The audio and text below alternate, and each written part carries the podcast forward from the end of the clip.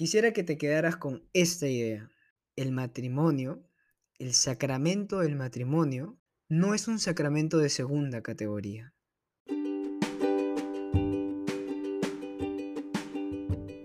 Hola, soy Andreno Boricagua y te doy la bienvenida a un episodio más del podcast del Teólogo Esponja.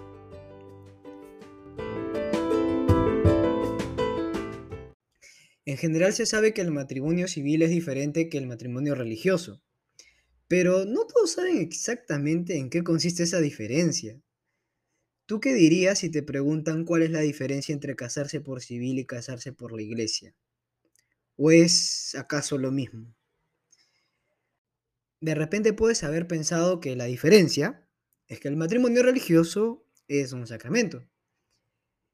¿Y qué dirías si te preguntan ¿Qué significa que el matrimonio sea un sacramento? O mejor te lo planteo de otro modo. La Eucaristía es un sacramento. ¿Sacramento de qué? Del cuerpo y la sangre de Cristo. Ahora te pregunto, ¿el matrimonio es un sacramento? ¿Sacramento de qué? ¿Recuerdas algún pasaje bíblico que nos pueda iluminar? ¿Recuerdas aquel pasaje de la carta a los Efesios del capítulo 5, versículos 31 y 32. Quiero invitarte a leerlo juntos, a escucharlo juntos, pero antes quisiera que te dejes asombrar, que te dejes sorprender, que no lo escuches con la actitud de ya sé lo que dice, sino con la actitud de ¿y qué quiere decir? Te quiero invitar a que escuches estos versículos como si nunca los hubieras escuchado antes. Y te lo digo porque este pasaje contiene una novedad histórica, inédita, nunca antes dicha, y que hoy está, a mi parecer, algo olvidada. Dice así, por eso dejará el hombre a su padre y a su madre y se unirá a su mujer, y los dos se harán una sola carne. Gran misterio es este, lo digo respecto a Cristo y la Iglesia. Olvidemos por un momento que estamos en el siglo XXI y viajemos en el tiempo, al siglo I después de Cristo. ¿Te das cuenta lo que se está afirmando por primera vez en la historia? El versículo 31 no es nuevo, es decir, Aquello de, por eso dejará el hombre a su padre y a su madre, y se unirá a su mujer, y los dos se harán una sola carne, es de Génesis 2.24. No es nuevo. Lo nuevo está en el versículo 32, aquel que dice, gran misterio es este, lo digo respecto a Cristo y la iglesia. ¿Reconoces lo inédito que se está diciendo con estas palabras? Te doy una pista conexión. Se está haciendo una conexión que no se había hecho nunca antes en la historia. ¿Reconoces cuál es esa conexión? Es la conexión de la relación entre los esposos con la relación entre Cristo y la iglesia. Intentemos ahora responder a la pregunta, ¿el matrimonio es sacramento? ¿Sacramento de qué? Una aproximación inicial que podemos hacer es la siguiente, que el matrimonio es sacramento de la relación entre Cristo y la iglesia. La siguiente pregunta que nos hacemos es, ¿y cómo es la relación entre Cristo y la iglesia? En los versículos precedentes del mismo capítulo quinto de la carta a los Efesios, los versículos del 21 y 30, en ellos encontramos algunas luces. Dice así, sed sumisos los unos a los otros por respeto a Cristo, las mujeres a sus maridos, como al Señor. Porque el marido es cabeza de la mujer, como Cristo es cabeza de la iglesia, el Salvador del cuerpo. Como la iglesia está sumisa a Cristo, así también las mujeres deben estarlo a sus maridos. Creo que conviene hacer una pausa en este punto. No te voy a negar que esta parte del pasaje resulta problemático, incluso polémico, porque parece respaldar el machismo, parece respaldar la superioridad del esposo respecto de la esposa, y quisiera dejar la discusión exegética para otra oportunidad y continuar. Pero antes de continuar, creo conveniente mencionar dos cosas. La primera, que vale la pena hacernos esta pregunta. ¿El eje temático, el tema central del pasaje, será acaso una apología al machismo?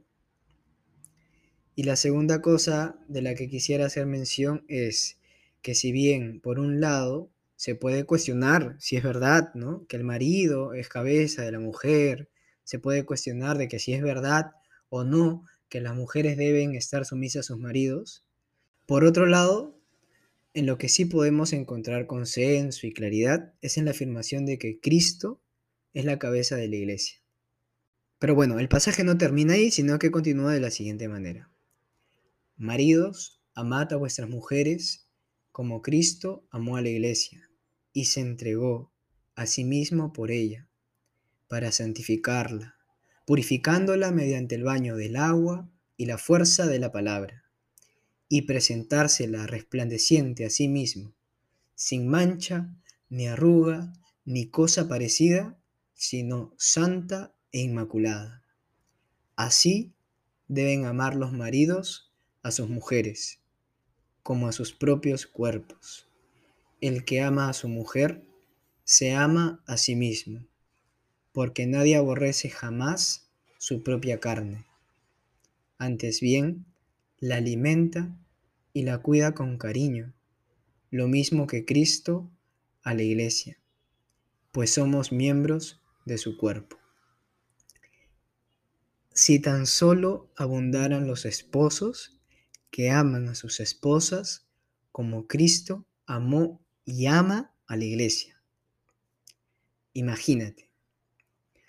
Lo que pasa, según mi punto de vista, es que se conoce poco sobre cómo Cristo amó y de hecho ama a la iglesia. Aprovechemos, digo yo, la ocasión para plantear la pregunta ¿qué dice el pasaje acerca de cómo Cristo amó a la iglesia. Dice que se entregó por ella. Pero seamos más concretos. ¿Tú qué dirías si te pregunto cuándo, cómo y dónde Cristo se entregó por la iglesia? Confieso que esa pregunta viene con trampa, porque la entrega de Cristo no fue solo en un momento exacto. La existencia toda de Cristo está marcada por la entrega de sí, por su autodonación, por el darse a sí mismo. Y siendo esto verdad, también es cierto que esta entrega encuentra su punto culminante en la cruz. Te invito ahora a que nos detengamos unos instantes ante Cristo crucificado. Visualiza el momento. Y ahora imagina que mientras contemplas a Cristo crucificado, escuchas una voz que dice, Maridos, así deben amar a vuestras mujeres amadlas como Cristo amó a la iglesia y se entregó a sí mismo por ella.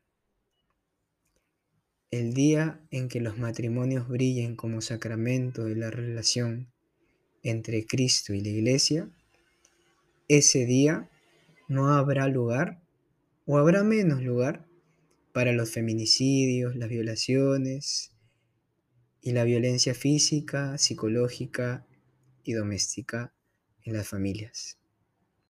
Ahora te quiero contar un testimonio que escuché en otro podcast, en el Ask Christopher West podcast. ¿Quién es Christopher West?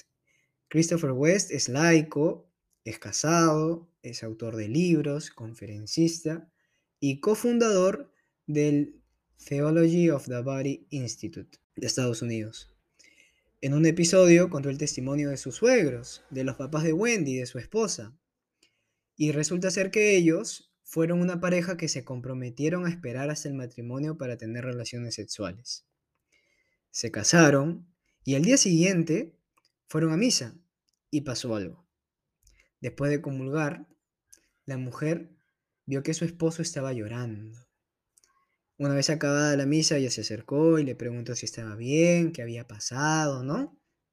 Y él respondió que recién ese día comprendió mejor las palabras de Cristo, esto es mi cuerpo que se entrega. No sé si logras captar la referencia.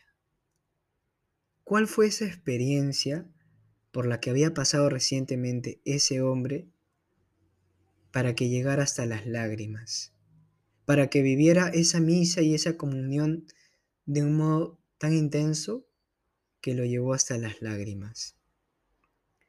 Lo que había pasado es que en la noche anterior él había entregado su cuerpo a su esposa y ella le había entregado su cuerpo a él. Es decir, la palabra se hizo realidad.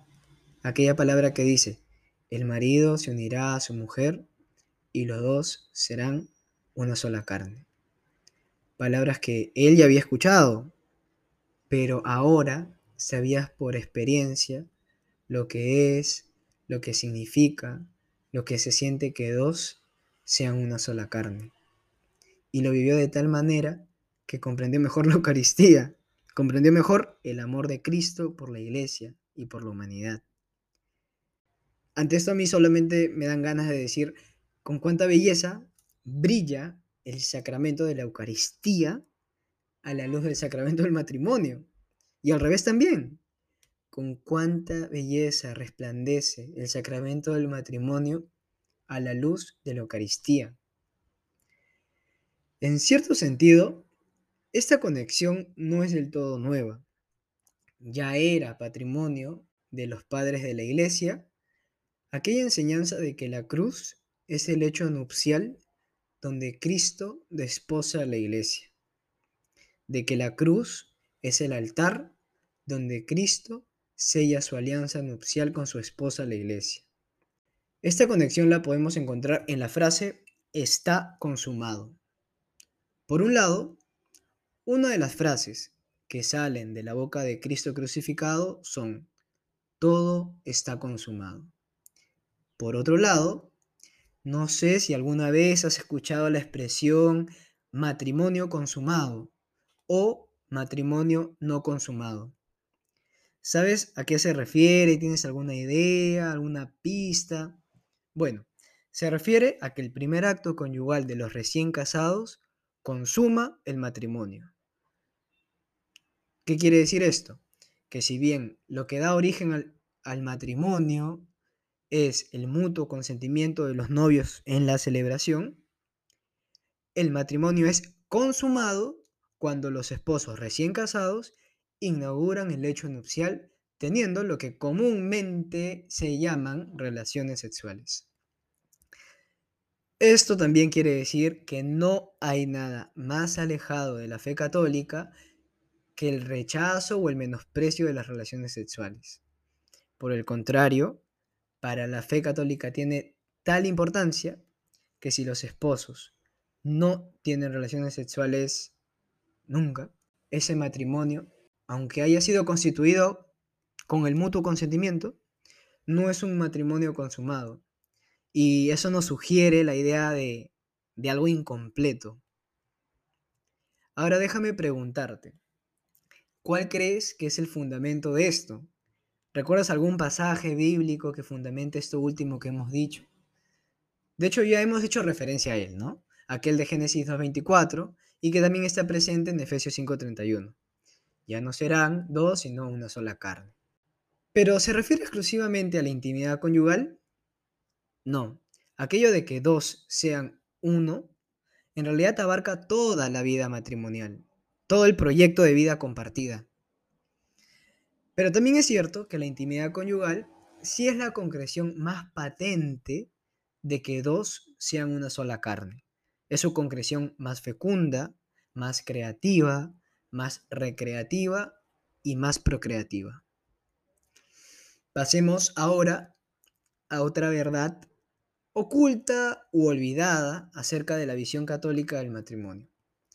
Una verdad que también brota de la cruz, que también brota de Cristo crucificado. En el numeral 5 de la Sacrosantum Concilium dice, que del costado de Cristo dormido sobre la cruz nació el sacramento admirable de la iglesia. Y ahora a partir de eso nosotros decimos que así como del costado de Cristo nace el sacramento de la iglesia, así también de la intimidad conyugal de los esposos nace la iglesia doméstica. O dicho de otro modo, así como la iglesia entera encuentra su raíz en el hecho nupcial de la cruz, así también la iglesia doméstica encuentra su raíz en el hecho nupcial de los esposos. Por eso, el nacimiento de una familia es el nacimiento de una iglesia doméstica, es decir, una comunidad de amor y de fe. Quizás este episodio ha sido un poco denso, lo reconozco, pero al menos quisiera que te quedaras con esta idea. El matrimonio, el sacramento del matrimonio, no es un sacramento de segunda categoría. De todas maneras, todo lo que hemos dicho lo podemos recapitular en tres puntos. Número uno, tanto la celebración del matrimonio como la misma vida matrimonial es sacramento de la relación de Cristo y la iglesia. Sacramento de cómo Cristo amó y se entregó por la iglesia. Sacramento del amor y la entrega de Cristo. Número 2. Así como la obra de la salvación de Cristo fue consumada en el hecho nupcial de la cruz, así también el sacramento del matrimonio es consumado en el hecho nupcial de los esposos. Número 3. Así como la iglesia entera nace del costado de Cristo que pende en el lecho nupcial de la cruz, así también la iglesia doméstica nace del lecho nupcial de los esposos.